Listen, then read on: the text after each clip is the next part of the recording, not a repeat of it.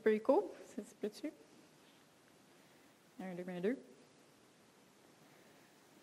Je suis contente de tout vous voir. Est-ce que vous vous rendez compte qu'on est déjà au mois de novembre 2023? On a déjà le trois quarts de l'année déjà de passé. Ça va vite. Ça fait, c'est le scrunch qui te parlait. Je ne comprenais pas pourquoi tu ne l'entendais pas tantôt, mais c'est assez. Euh, et si jamais ça ne fonctionne pas, c'est pour ça que j'ai apporté l'autre. On va voir si ça fonctionne bien. C'est parce que, tu sais, des fois, j'ai pas de veston. Fait que là, euh, petit micro, cravate, euh, pas de cravate non plus. Fait que des fois, ça, ça va mieux avec ça. On va voir comment ça, ça fonctionne ce matin. Mais vous vous souvenez qu'au mois de mars de cette année, on vous, Joël et moi, on vous a partagé ce qu'on avait à cœur spécifiquement pour cette année, pour notre assemblée, c'était d'être des disciples. Euh, pas juste des croyants. On peut être un croyant, mais un disciple, ce n'est pas la même chose. Un disciple, c'est quelqu'un qui veut ressembler à son maître. C'est quelqu'un qui veut être comme Jésus. C'est quelqu'un dans sa manière d'être et aussi dans ses actions. commence par faut qu'on commence par être né de nouveau, puis après ça, ça sort dans nos actions. C'est ça, être un disciple. Et Joël vous a parlé dans les dernières semaines de certaines façons euh, qu'on écoute ces commandements et qu'on les met en pratique. Et la semaine dernière, spécifiquement de l'amour de Dieu en nous et que notre foi, elle fonctionne par cet amour-là. Fait vu que j'avais terminé la série sur les dons de l'esprit, ceux qui étaient là, on a eu une, série sur les dons de l'esprit, là, il fallait que je check c'est quoi que je vais faire la prochaine, le prochain dimanche. Et là, je, me demandais ce quoi que j'étais pour vous amener. Puis ceux qui me connaissent, ils savent que j'ai tellement d'affaires, j'ai beaucoup, beaucoup de paroles en dedans que j'aimerais ça tout vous partager, mais je ne peux pas tout vous le partager en un dimanche parce que vous allez tous dormir. Fait que, fait que je, faut que je, cible. Et euh, pourquoi est-ce que je, veux tant vous partager plein de choses? Parce que je sais que tout le monde vit quelque chose. Tout le monde a envie de quoi? Tout le monde a fait face à des choses. Puis, euh, je le sais que vous vous posez des questions. Puis, pour l'avoir moi-même vécu à maintes reprises, je sais que la parole qu'on entend, ça peut être la différence, parfois même littéralement, entre la vie et la mort, entre la victoire et la défaite, et entre euh, rester connecté à Dieu ou se déconnecter. Que c'est vraiment important la parole qu'on entend. Et pendant que je pensais là-dessus, la phrase qui m'est venue dans mon esprit, c'est les jugements de Dieu sont amour. Alors, c'est de ça que je vais vous parler ce matin. Les jugements de Dieu sont amour. J'avais à cœur de continuer un petit peu dans la, même veine que Joël a, commencé la, la semaine dernière sur l'amour de Dieu. Fait qu'on va pencher nos têtes, on va prier ensemble. Seigneur Dieu, je te demande de venir répondre à des questions ce matin. Je te demande d'ouvrir euh, nos intelligences pour qu'on puisse comprendre quelle est la grandeur de ton amour, la hauteur, la largeur, la profondeur, l'amour de Christ qui surpasse toute intelligence, pour qu'on puisse être rempli jusqu'à la plénitude de toi, Seigneur. Je te demande dans le nom de Jésus, je te demande de oindre mes paroles et que ces paroles-là puissent trouver de la bonne terre et produire du fruit dans le nom de Jésus. Amen.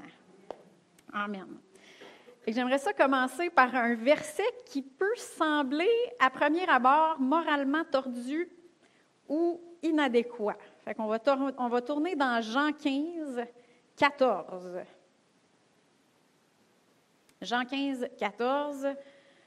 La plupart du temps, moi, j'ai ma Bible, c'est dans la nouvelle version seconde révisée. Fait que ce que vous voyez, là, la, NVS 78P, c'est ça, c'est la nouvelle version seconde révisée. Probablement qu'elle a été révisée en 1978, c'est pour ça que c'est 78.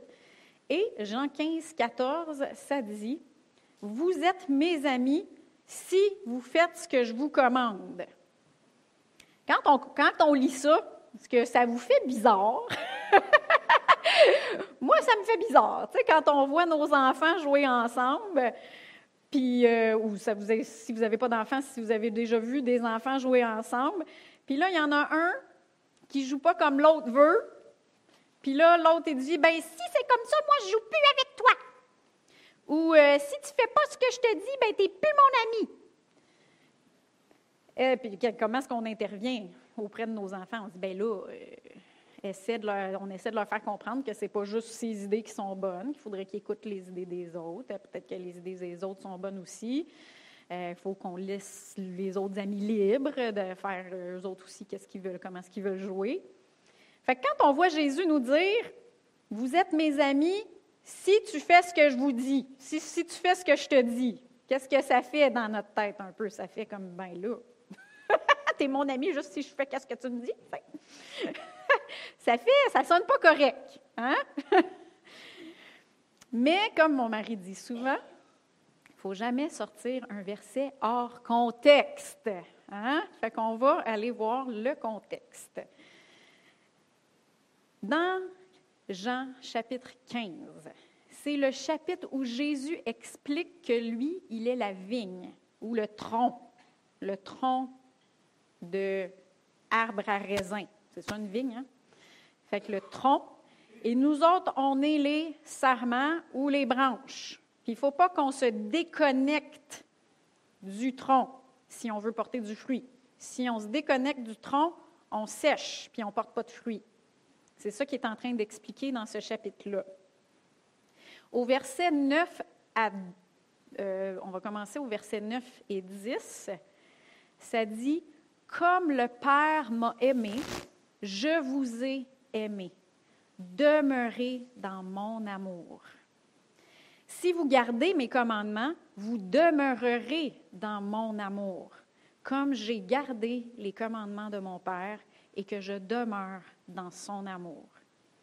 Quand on pense à l'amour de Dieu, faut arrêter de penser que c'est un sentiment qui change, que Dieu il nous aime, mais c'est un sentiment, et que euh, qu'on ne fait pas qu'est-ce qu'il nous dit, Rah! il nous aime plus, puis il veut qu'on nous punisse. Hein? Ça, c'est des fois le concept qu'on a de l'amour de Dieu, c'est un sentiment. Un sentiment, ça vient, ça part, c'est pas stable. Hmm? Non, l'amour de Dieu pour nous est inconditionnel inconditionnel. La parole de Dieu nous dit que rien ne peut nous séparer de l'amour de Dieu, dans Romains 8, 39. Joël nous l'a dit la semaine dernière, Dieu, il n'y a pas de l'amour, il est amour. Pas juste qu'il y a de l'amour pour nous, il est amour. Ça fait partie de sa nature même, de qui il est. Et l'apôtre Jean, il y avait toute une révélation de l'amour de Dieu, de qui Dieu était et de l'amour de Dieu. Il en parle, ça sort de toutes ces paroles. Quand dans l'Évangile de Jean, c'est de ça qu'il parle. Dans 1er Jean, 2e Jean, et dans, dans ses lettres aussi, il parle beaucoup, beaucoup de l'amour de Dieu. Et dans 1 Jean 4, 16, ça dit Et nous, nous avons connu l'amour de Dieu que Dieu a pour nous et nous y avons cru. Notez l'importance, comment c'est important de croire en l'amour que Dieu a pour nous. Pas juste on l'a connu, cet amour-là, mais c'est aussi nous, nous y avons cru. C'est important de croire à cet amour-là. Dieu est amour. Et celui qui demeure dans l'amour de, demeure en Dieu. Donc si on demeure dans l'amour, on demeure en Dieu parce que Dieu est amour. Et Dieu demeure en lui. Fait que si Dieu, si l'amour de Dieu pour nous ne change pas, on peut par contre nous-mêmes sortir du flot de cet amour-là. S'il nous dit demeure dans, mon amour, ça veut dire qu'on peut aussi ne pas demeurer dans son amour. Ça veut dire qu'on peut sortir de son amour Son amour, elle ne change pas. Son amour est pareil. Son amour est inconditionnel. Mais on peut avoir le, faire le choix de demeurer dedans ou de sortir. Il faut penser plutôt à l'amour de Dieu comme à un domaine. Tu une personne qui a, euh, qui a beaucoup de terre, il un domaine. On peut parler, euh, on peut penser à l'amour de Dieu plus comme à un domaine, à une, grande, grande, grande propriété ou même à un pays. Fait que l'amour de Dieu, c'est comme un, domaine, la sphère de l'amour de Dieu, comme son pays. Et Dieu est amour et il veut qu'on demeure dans ce domaine-là ou dans sa sphère de l'amour. Puis dans son amour, il a établi des lois. Dans son amour. C'est comme dans, son pays, dans, sa terre ou dans sa propriété, il a établi des lois et des commandements qui le décrivent, lui. C'est qui il est, c'est comme ça qu'il pense, c'est comme ça qu'il fonctionne. Ce sont toutes des lois, des commandements d'amour, parce que c'est des commandements dans le domaine de l'amour. Ce sont tous des commandements d'amour. Puis même Galate, dans, Galate 5, 14, ça nous dit Car toute la loi est accomplie dans une seule parole, celle-ci, tu aimeras ton prochain comme toi-même. Fait que ça le décrit, hein? Ça décrit tout comment Dieu il est. Il est amour. Si on ne garde pas ces commandements, c'est que nous sommes en train de sortir de ce domaine-là, du domaine de l'amour, ou de la sphère de son amour, ou de la juridiction de l'amour de Dieu. C'est comme ça qu'il faut qu'on le voit. Fait que si on reprend le verset avec lequel on a commencé tantôt, mais dans son contexte, on va tout le lire, mais dans son contexte. Suivez-moi. Comme le Père m'a aimé, moi aussi, je vous ai aimé. Fais crunch crunch? Demeurez dans mon amour. Si vous gardez mes commandements, vous demeurerez dans mon amour. Hein, c'est comme ça qu'on parle, vu qu'on garde ses commandements, mais on est en train de demeurer dans, le, domaine de son amour. Comme j'ai gardé les commandements de mon Père et que je je demeure dans son amour. Je vous ai parlé ainsi afin que ma joie soit en vous et que votre joie soit complète. Voici mon commandement, aimez-vous les uns les autres comme je vous ai aimé. Il n'y a pour personne de plus grand amour que de donner sa vie pour ses amis. Je pense que c'est trop fatigant parce que ça fait crunch crunch pas mal. Je continue. D'accord. Vous êtes mes amis si vous faites ce que je vous commande. Je ne vous appelle plus serviteur parce que le serviteur ne sait pas ce que fait son maître. Je vous ai appelé ami parce que tout ce que j'ai appris de mon Père, je vous l'ai fait connaître. Ce n'est pas vous qui m'avez choisi, mais moi je vous ai choisi, je vous ai établi afin que vous alliez, que vous portiez du fruit et que votre fruit demeure pour que tout ce que vous demanderez au Père en mon nom, il vous le donne. Et ce que je vous commande, c'est de vous aimer les uns les autres. Je m'excuse, mais moi, ça me fatigue.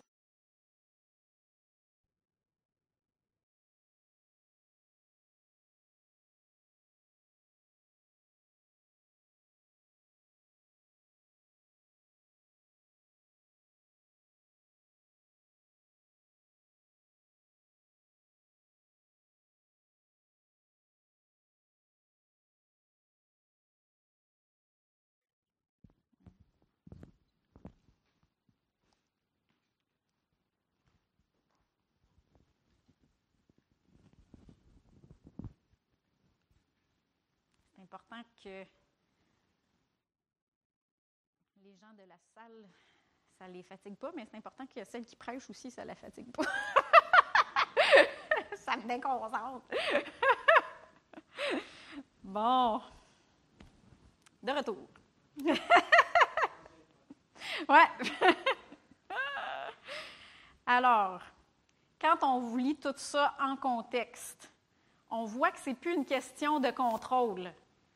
Genre, vous êtes mes amis si, euh, si tu fais ce que je te commande. Ce n'est pas, pas du tout une question de contrôle, c'est plutôt une question de communion, puis une question de alliance.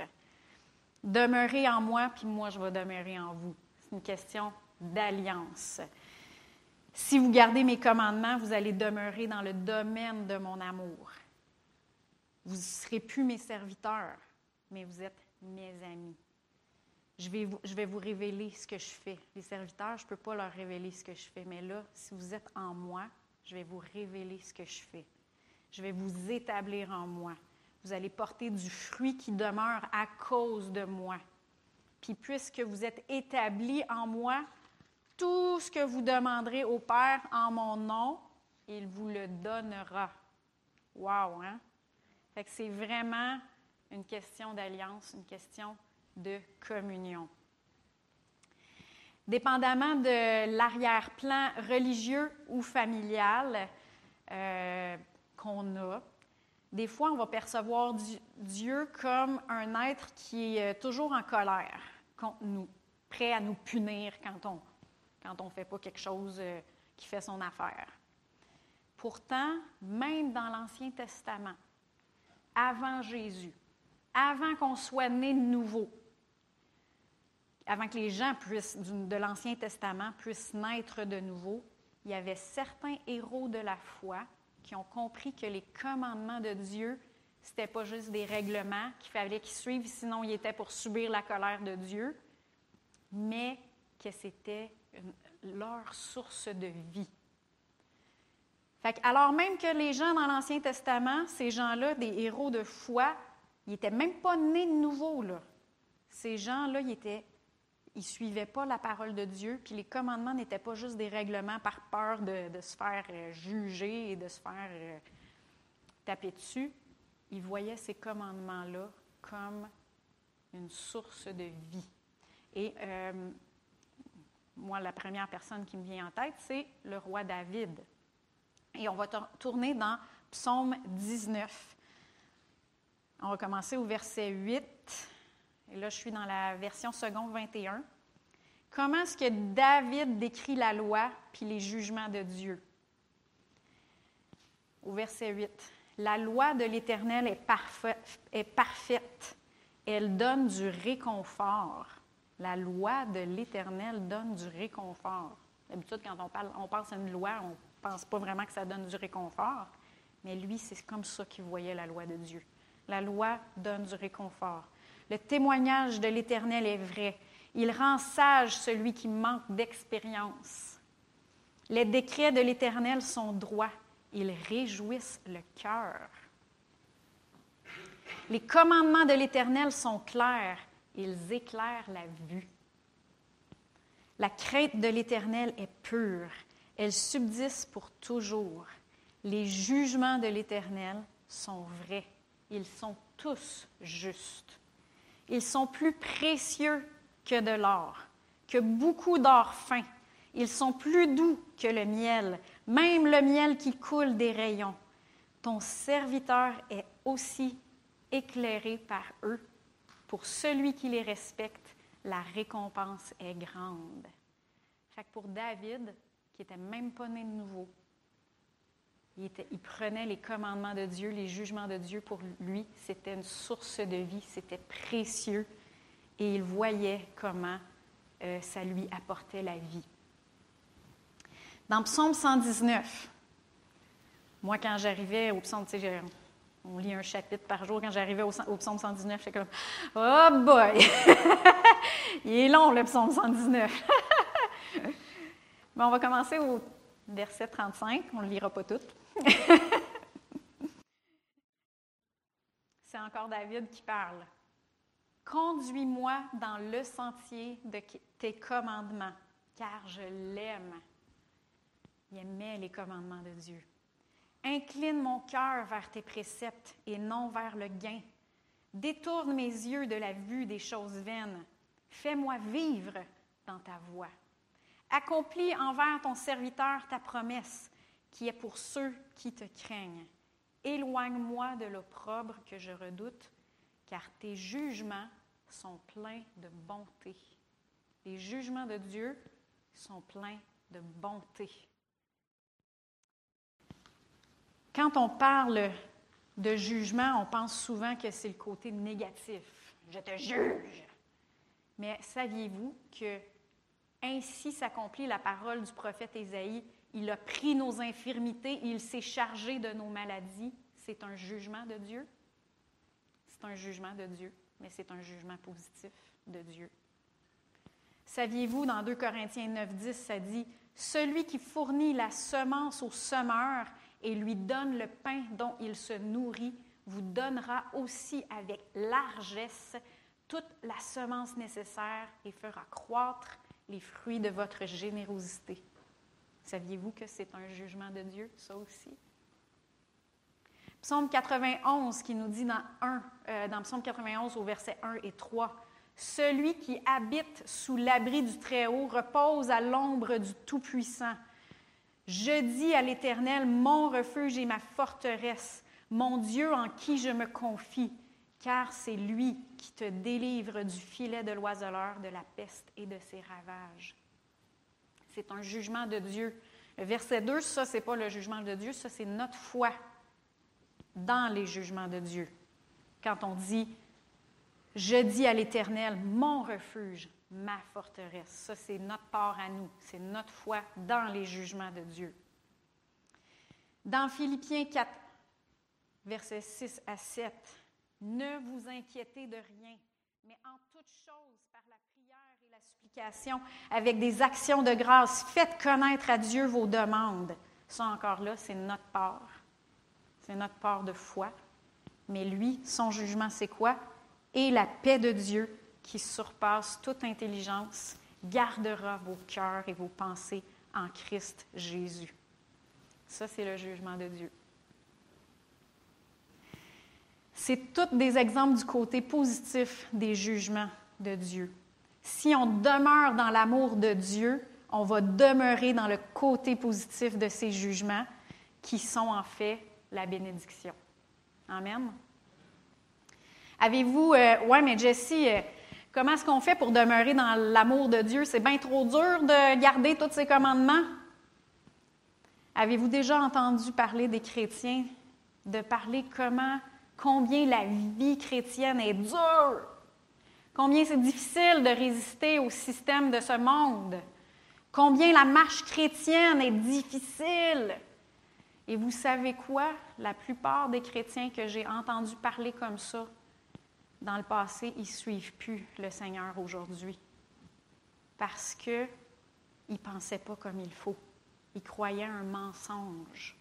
La Bible nous dit dans 1 Jean 5, au verset 3 et 4, car l'amour de Dieu consiste à garder ses commandements. Et ses commandements ne sont pas pénibles. Ses commandements ne sont pas pénible. Donc, si on dit c'est dur, c'est dur, c'est trop dur de garder les commandements de Dieu, bien, on n'est pas en train de croire à ça. Hein? Parce que, pourquoi, et c'est là qu'il faut qu'on le sache, pourquoi est-ce que ce n'est pas pénible, ces commandements? C'est parce qu'on est né de Dieu. Et tout ce qui est né de Dieu triomphe du monde. Et voici la victoire qui triomphe du monde, notre foi. Si vous avez donné votre vie à Jésus, vous êtes né de Dieu. Vous êtes né de Dieu. Vous êtes un enfant de Dieu.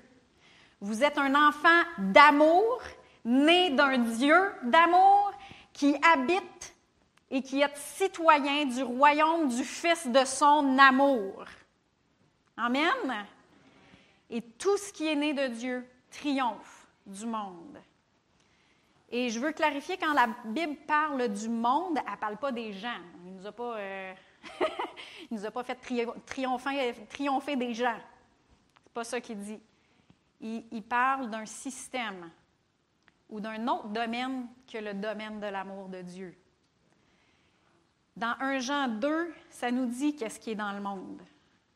au verset 16 et 17, ça dit, Car tout ce qui est dans le monde, la convoitise de la chair, la convoitise des yeux, l'orgueil de la vie, ne vient pas du Père, mais vient du monde. Et le monde passe et sa convoitise aussi, mais celui qui fait la volonté de Dieu demeure éternellement. Donc, c'est de ça qu'on a triomphé. Si on est né de Dieu puis qu'on reste, qu'on demeure dans la foi, on triomphe de ça. C'est quoi la victoire qui triomphe du monde? C'est notre foi. Si David, qui n'était même pas né de Dieu encore, il n'était même pas né de nouveau parce que Jésus n'était pas venu encore, si le roi David, qui n'était même pas une nouvelle créature en Christ, pouvait profiter des promesses de Dieu, qui pouvait profiter de sa parole, qui pouvait profiter des commandements de Dieu et des jugements de Dieu par la foi, à combien plus forte raison, nous autres, qu'on est nés de Dieu, on peut profiter des commandements de Dieu. Hein? Par la foi. Amen. Est-ce que changer notre manière de penser, ça va prendre de l'humilité? Oui. Est-ce que soumettre notre chair à notre esprit, ça va parfois faire mal? Oui. Mais si on veut vraiment, si on veut demeurer dans la foi, puis qu'on a un esprit qui est bien disposé envers Dieu, ça dit dans Philippiens 2.13 que Dieu, c'est Dieu qui opère en nous le vouloir et le faire selon son dessein bienveillant. Fait va nous donner la force. Si on veut, il va nous donner le vouloir, même quand on n'est pas capable de le vouloir dans notre tête, il va nous donner le vouloir et le faire dans notre esprit et on va triompher du monde. Amen. C'est par la foi qu'on triomphe du monde. C'est par la foi qu'on demeure dans l'amour et c'est par la foi qu'on expérimente l'amour de Dieu. Si on ne croit pas en l'amour que Dieu a pour nous, on ne sera pas capable de garder ses commandements. Hein, c'est comme si on pense que quelqu'un, il nous demande quelque chose pour, mon, pour notre détriment, puis parce qu'il ne nous aime pas, on ne fera pas qu'est-ce qu'il nous demande. Hein? Fait que si on croit en l'amour de Dieu pour nous, on va vouloir faire ses commandements pour demeurer dans son amour. Oui, mais moi, je suis née de nouveau, puis tout ce que je sens vivre, ce sont des épreuves. Ce n'est pas la bénédiction que je vois dans ma vie. Alors, je vais vous donner un petit témoignage de moi. Petit témoignage, ça remonte en 2016 ou peut-être un petit peu avant, en tout cas. J'étais enceinte d'Émilie, en tout cas. Ça, je m'en souviens. J'étais enceinte d'Émilie. Je travaillais à temps plein euh, comme infirmière. Et j'avais un beau petit garçon, très jeune, parce que mes enfants, ils ont 19 mois de différence. Que j'avais un autre bébé à la maison qui se levait à 5 heures du matin, à tous les jours. Et j'étais épuisée. Puis ceux qui ont vécu des grossesses, savez, dans le premier trimestre. moi, en tout cas, ça a été dans le, premier trimestre. je sais qu'il y a des femmes qui vivent ça toute leur, euh, toute leur grossesse au complet, là, mais moi, dans le premier trimestre, j'étais extrêmement fatiguée. Extrêmement fatiguée. Euh, et avec mon petit coco qui se levait à 5 h et quart du matin, 5 heures, j'allais travailler, puis j'étais capoute. Et au cours des semaines, au cours des semaines, j'ai commencé, cette fatigue-là a commencé à avoir un, un empreinte sur, euh, sur euh, mon mental. Oui, c'est ça. sur mon mental. Et là, je n'avais plus juste une fatigue physique, j'avais une fatigue mentale. Et je commençais à ne plus voir le bout. Je ne voyais pas comment est-ce que j'étais pour passer au travers ça. J'avais une extrême lourdeur sur moi. C'était très, très, très difficile. Puis, écoute, c'était pas si. Euh, il me restait. C'est parce qu'on, comme infirmière, dans ce temps-là, on, se faisait arrêter à peu près à 26 semaines environ, 25-26 semaines, des fois un petit peu plus quand on était capable de faire des tâches euh, cléricales ou des choses comme ça. Mais, euh, c'était pas si long que ça, mais moi, là, dans ma tête, c'était une montagne. Je ne voyais pas comment j'étais pour me rendre jusqu'à ce 26 semaines-là. Je disais, Joël, je ne suis, plus capable. Je suis plus capable. Il faut que je, faut que je prenne un poste à temps partiel. Je, je, ne voyais plus le bout. Je pleurais beaucoup. Tout était, tout était noir.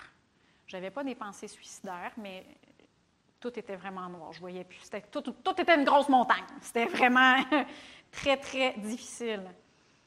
Puis Joël m'encourageait Non, Jessie, tu vas être capable.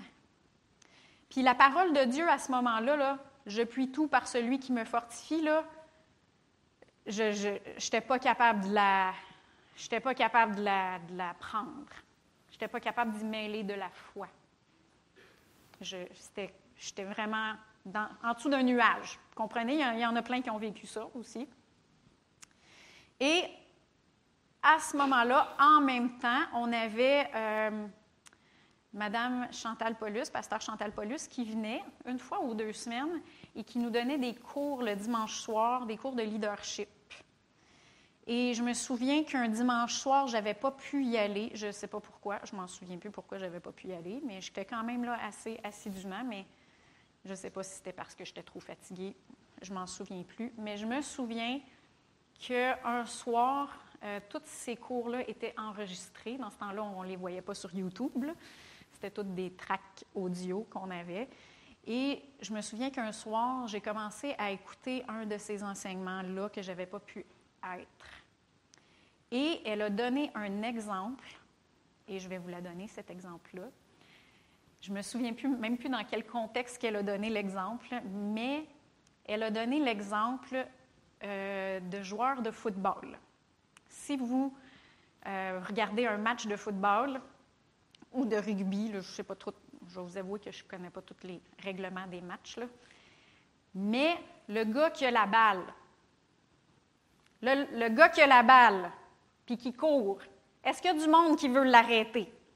Est-ce que ça arrive des fois que lui, il est en dessous, puis qu'il y a, je sais pas combien de monde par-dessus, là. Hein? Il y a comme une pile au-dessus de lui de Puis là, il se fait. Pourquoi? Lui, la personne, là, elle pourrait vraiment se sentir comme Hey, tout le monde est après moi! Tout le monde est après moi dans ce match-là. Tout le monde veut juste moi. Puis là, tout est après moi. Et Pasteur Chantal, elle a dit non. Ils ne sont pas après toi, ils sont après le ballon. Hein? Ils sont après le ballon, c'est le ballon qu'ils veulent. Et elle a dit, c'est la même chose. Le ballon, c'est votre foi. Et qu'est-ce que le diable il veut? Il veut arrêter votre foi. Il veut le ballon. Des fois, on pense, mais là, tout est après moi, tout est, tout est après moi. Qu'est-ce que le diable il veut? Il veut que tu t'arrêtes. Il veut que tu t'arrêtes dans ta foi. Il veut t'enlever le ballon. Quand j'ai catché ça, je ne sais pas pourquoi, mais moi, ça m'a vraiment, ça m'a illuminé les yeux. Et j'ai un, j'ai dit, ah, c'est ça qui se passe. le diable est après ma foi. Et j'ai, ça l'a, tu sais, quand je vous dis que la parole de Dieu, c'est des fois littéralement une question de vie ou de mort, une question de victoire ou de défaite. C'est vraiment ça. Et moi, cette parole-là m'a tellement touchée. À ce moment-là, je sais qu'il y a un nuage qui s'est levé. ça s'est enlevé de moi. J'ai dit, OK, diable, tu ne l'auras pas, le ballon. Et tu ne l'auras pas, ma foi. Et Seigneur, je remets ma foi en toi. Et tout d'un coup, toutes les affaires n'avaient plus de l'air d'une grosse montagne impossible. Tout d'un coup, la parole Je puis tout par celui qui me fortifie, a recommencé à faire de l'effet en dedans de moi. Et mon petit gars, est-ce qu'il a commencé à se lever à, 6h30 le matin? Non. il a continué à se, lever, à 5h15, à 5h30 du matin. J'étais encore, mes, mes, hormones étaient encore à la même place. J'étais encore très fatiguée physiquement, mais cette fatigue mentale-là était partie. Et le diable n'a pas eu ma foi. Donc, si on demeure dans la foi, on va demeurer aussi dans l'amour. Et le diable, alors que tu es déjà dans la sphère de l'amour, qu'est-ce qu'il veut? Il veut il veut te faire sortir de la foi, il veut te faire sortir du domaine de l'amour pour t'amener sur son terrain à lui. Hein? Il veut te faire croire, non, non, là, tu vis pas, là, qu'est-ce que la bénédiction, là, tu n'es pas dans son terrain, là, viens, viens-t'en sur le mien. Viens-t'en sur le mien pour que je puisse t'avoir bien comme il faut. Mais non. Alors, si on demeure dans, son amour, on va vivre la plénitude de son amour. Amen. Ultimement, lui, il veut souvent, ce n'est pas euh, complètement. Des fois, c'est juste dans un commandement, mettons, ou dans un truc. Ce n'est pas euh, tout au complet qu'on va vouloir se sortir. Des fois, c'est graduellement ou juste dans une certaine partie de notre vie. Mais lui, ultimement, qu'est-ce qu'il veut? Il veut nous faire décrocher complètement et sortir du domaine de son amour. Mais si on demeure foi et euh, foi, si on demeure ferme dans la foi, et dans l'amour. La Bible nous dit dans Romains 37, 39, mais dans toutes ces choses, nous sommes plus que vainqueurs par celui qui nous a aimés, car je suis persuadé que ni la mort, ni la vie, ni les anges, ni les dominations, ni le présent, ni l'avenir, ni les puissances, ni les êtres d'en haut, ni ceux d'en bas, ni aucune créature ne pourra nous séparer de l'amour de Dieu en Christ Jésus, notre Seigneur. Amen. Amen. Et je vais terminer euh, sous peu par la question, qu'en est-il des jugements négatifs de Dieu? Est-ce qu'ils sont amour, eux autres aussi? Je peux concéder qu'ils sont justes, qu'ils sont saints, mais amour? Et quand on comprend que Dieu est amour et qu'il veut qu'on demeure en lui, on comprend aussi que si on sort de son domaine, on sort de sa juridiction. Juridiction, excusez. Dans Romains 6, 23, ça dit Car le salaire du péché, c'est la mort. Et c'est pas si je pêche, Dieu va m'envoyer la mort. C'est pas ça. Si tu pêches, le péché est en dehors de la vie de Dieu. Fait que c'est le péché par lui-même qui détruit. C'est pas euh, je pêche, fait que tu pêches, fait que je vais t'envoyer la mort. Non. Le péché lui-même détruit. On peut le voir aujourd'hui partout dans le monde. Le péché, ça détruit les familles. Ça détruit les gens. Et c'est pas Dieu qui qui a envoyé la mort, c'est juste on est sorti de son domaine d'amour, de sa juridiction. Alors Dieu qui est saint, qui est lumière et amour, il déteste le péché. Et il déteste qu'est-ce que le péché va opérer dans nos vies, qu'est-ce que le péché y opère dans sa création. Il déteste ça. Donc, ces jugements de ce péché-là oui, ce sont des actes de sainteté et de justice, mais ce sont aussi des actes d'amour. Et j'aimerais vous montrer euh, comment la plupart du temps, ce n'est pas toujours comme ça que le Seigneur opère, mais la plupart du temps, comment est-ce que le Seigneur fonctionne dans ses jugements, et surtout envers ses enfants puis envers le peuple d'Israël? Comment est-ce que Dieu fonctionne dans ses jugements? Puis on va voir un exemple de ça, et c'est un principe qu'il faut toujours, toujours garder en tête. C'est dans 1 Corinthiens 5. On va commencer au verset 1.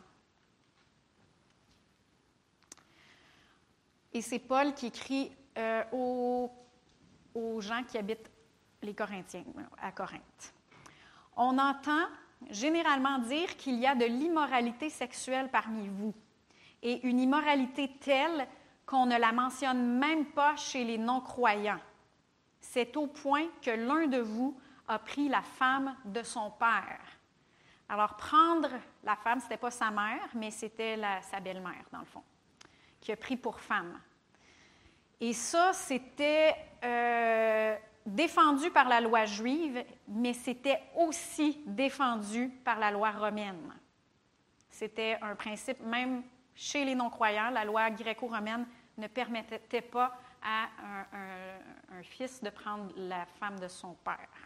Donc, c'est pour ça qu'il dit, on ne la mentionne même pas chez les non-croyants.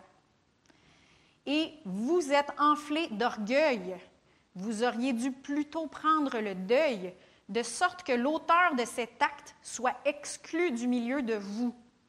Quant à moi, absent de corps, mais présent en esprit, j'ai déjà jugé l'auteur d'un tel acte comme si j'étais présent.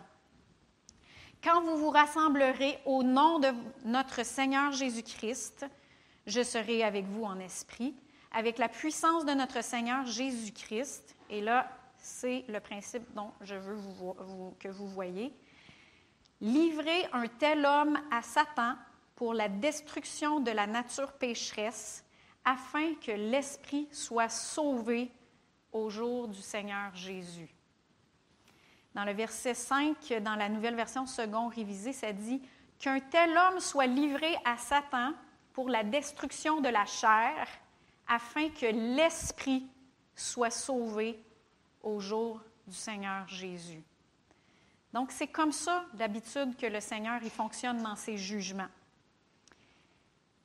Il va passer un jugement, il va se retirer et la personne va être. Euh, l'accès au diable va être donné pour cette personne-là. Donc, le diable va avoir accès dans sa vie, ou le diable, quand on parle du, diable, on parle aussi du destructeur.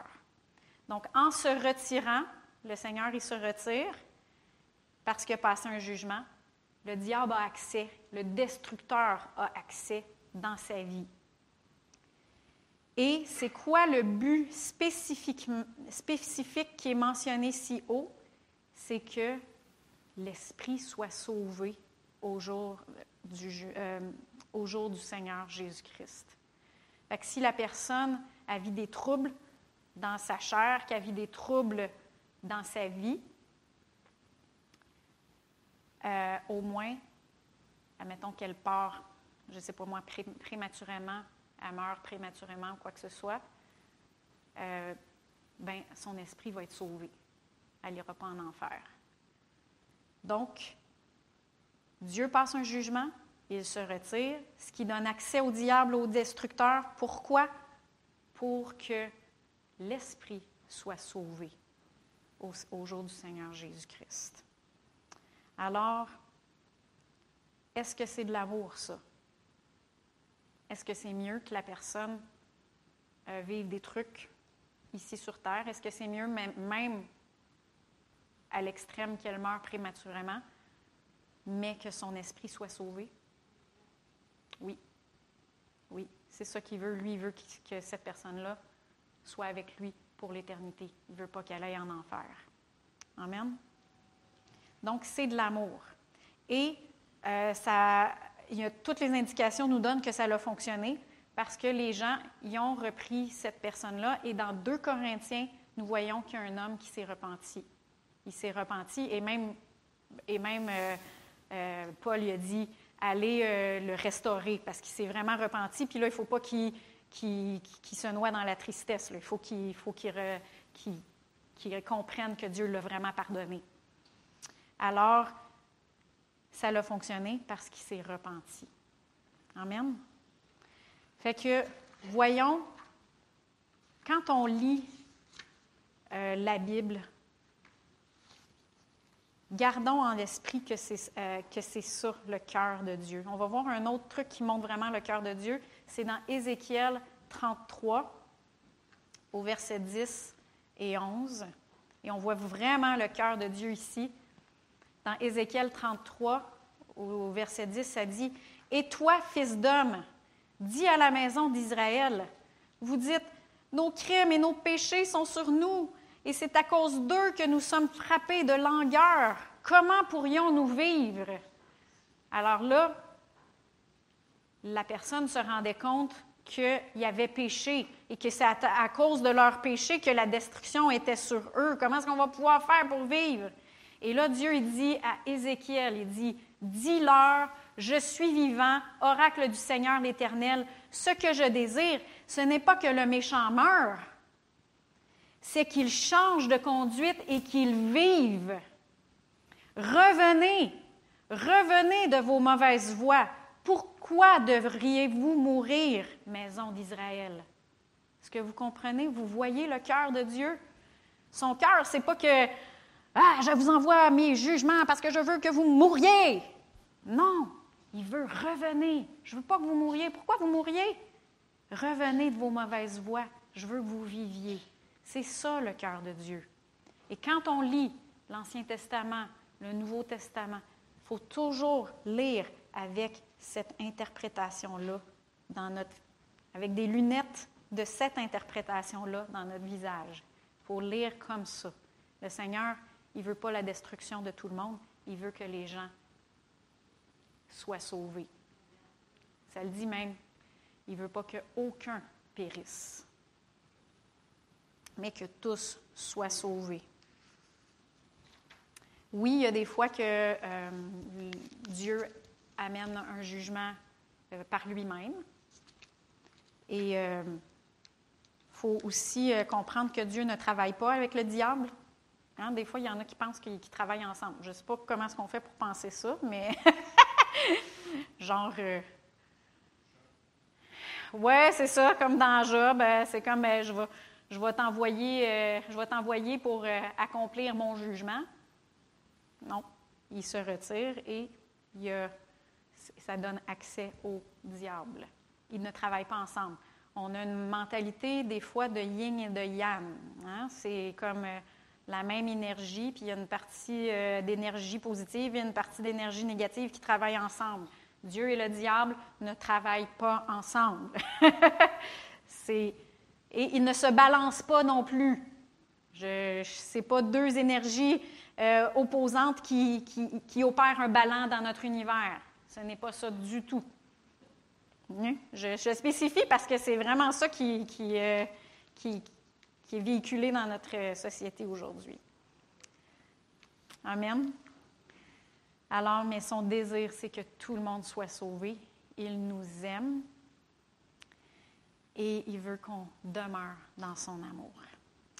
en, en, conclusion, il y a un autre grand courant de pensée aujourd'hui qui dit que l'être humain est fondamentalement bon.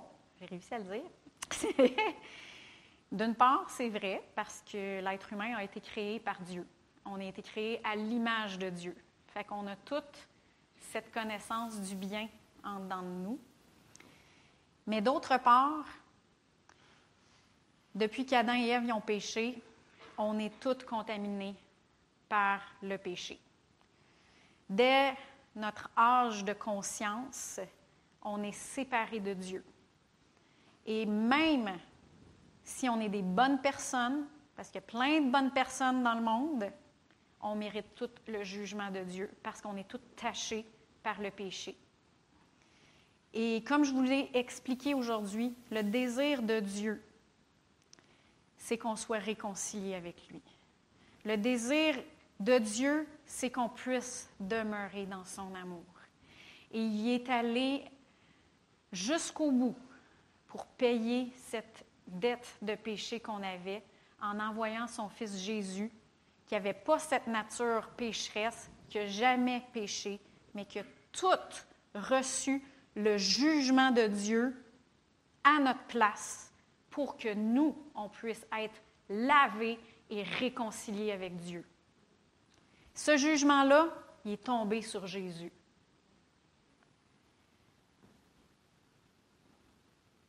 Pour qu'on puisse devenir des enfants d'amour, d'un Dieu d'amour, et qu'on puisse vivre dans un royaume du Fils de son amour. Amen. Fait que tantôt, on va prier ensemble. Premièrement, pour ceux qui aimeraient ça, qui n'ont jamais donné leur vie à Jésus et qui aimeraient ça, être réconciliés avec Dieu, qui comprennent que ce jugement-là qu'on méritait tous, même si on était des bonnes personnes, on le mérite tout, ce jugement-là, parce qu'on est contaminé par le péché. Ce jugement-là, il est tombé sur Jésus. Alors, ceux qui veulent se réconcilier avec Dieu, on va faire une prière ensemble. Mais de notre part, Peut-être que vous êtes déjà des enfants de Dieu, mais vous dites, ouais, ben, je suis sorti de la foi. je suis sortie de la foi dans sa parole. Je suis sortie, je n'ai pas gardé ses commandements dans un certain domaine de ma vie. Et j'ai arrêté de croire ou j'ai arrêté de mettre ma foi dans la parole de Dieu ou dans son amour pour moi. Il n'est pas trop tard. Il n'est jamais trop tard. Il n'est jamais trop tard de revenir. Parce que l'amour de Dieu pour nous, elle ne change pas. C'est notre choix de revenir dans son domaine d'amour. Et 1 Jean 1,9 nous dit Si nous confessons nos péchés, il est fidèle et juste pour nous pardonner nos péchés et nous purifier, pas juste nous pardonner, nous purifier de toute injustice. Alors je vous encourage, retournez dans la foi. Ne vous sauvez pas de lui. Ne vous sauvez pas de lui, courez vers lui. Détournez-vous du péché et demeurez dans son amour. Amen. On va prier, on va pencher nos têtes. Et comme je dis, on va prier ensemble. Si jamais on s'est déjà, on s'est jamais réconcilié avec Dieu, on ne sait pas non plus qui, qui va regarder cette, cette, euh, par YouTube ou quoi que ce soit. Fait je vais vous diriger dans une prière, puis après ça, on va prier pour ceux qui, euh, qui sont sortis de la foi et qui veulent revenir dans la foi, par la foi, dans le domaine de son amour. Seigneur Dieu, je veux, je reconnais, en fait, je vais prier, puis faites juste vous accorder avec moi dans, votre cœur et le prier avec moi euh, au Seigneur, mais de tout votre cœur. Seigneur, je reconnais que tu es venu sur la terre, que tu as pris le jugement que je méritais. Je suis pécheur et je viens à toi. Je crois que tu es, tu es, tu es mort et ressuscité pour me pardonner. Viens dans mon cœur, transforme-moi, lave-moi, fais-moi naître de nouveau. Je te le demande dans le nom de Jésus. Amen. Et Seigneur, pour ceux, ceux qui sont sortis de la foi dans un certain domaine, que ce soit dans un domaine général ou dans, euh, dans une région spécifique de leur vie, un commandement spécifique qui n'ont pas, euh, pas pris à cœur ou qui n'ont pas mélangé avec de la foi dans leur cœur. Seigneur Dieu, tu dis que si je reviens à toi et que je te confesse mes péchés, tu es fidèle et juste pour me pardonner. Je te confesse ce péché, Seigneur. Je reviens à toi. Purifie-moi. Lave-moi. Je reviens dans la foi en toi. Je reviens dans la foi en tes commandements, en ta parole. Et je reviens de tout mon cœur dans le domaine de ton amour. Dans le nom de Jésus. Amen et Amen. Amen. Je vous invite à vous lever.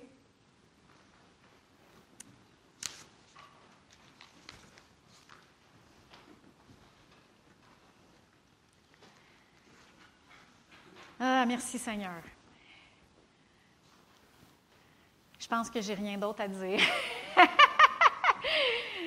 Je vais vous euh, bénir, demeurer dans son amour, demeurer dans la foi. Puis bon dimanche, bon après-midi et bonne semaine. Amen.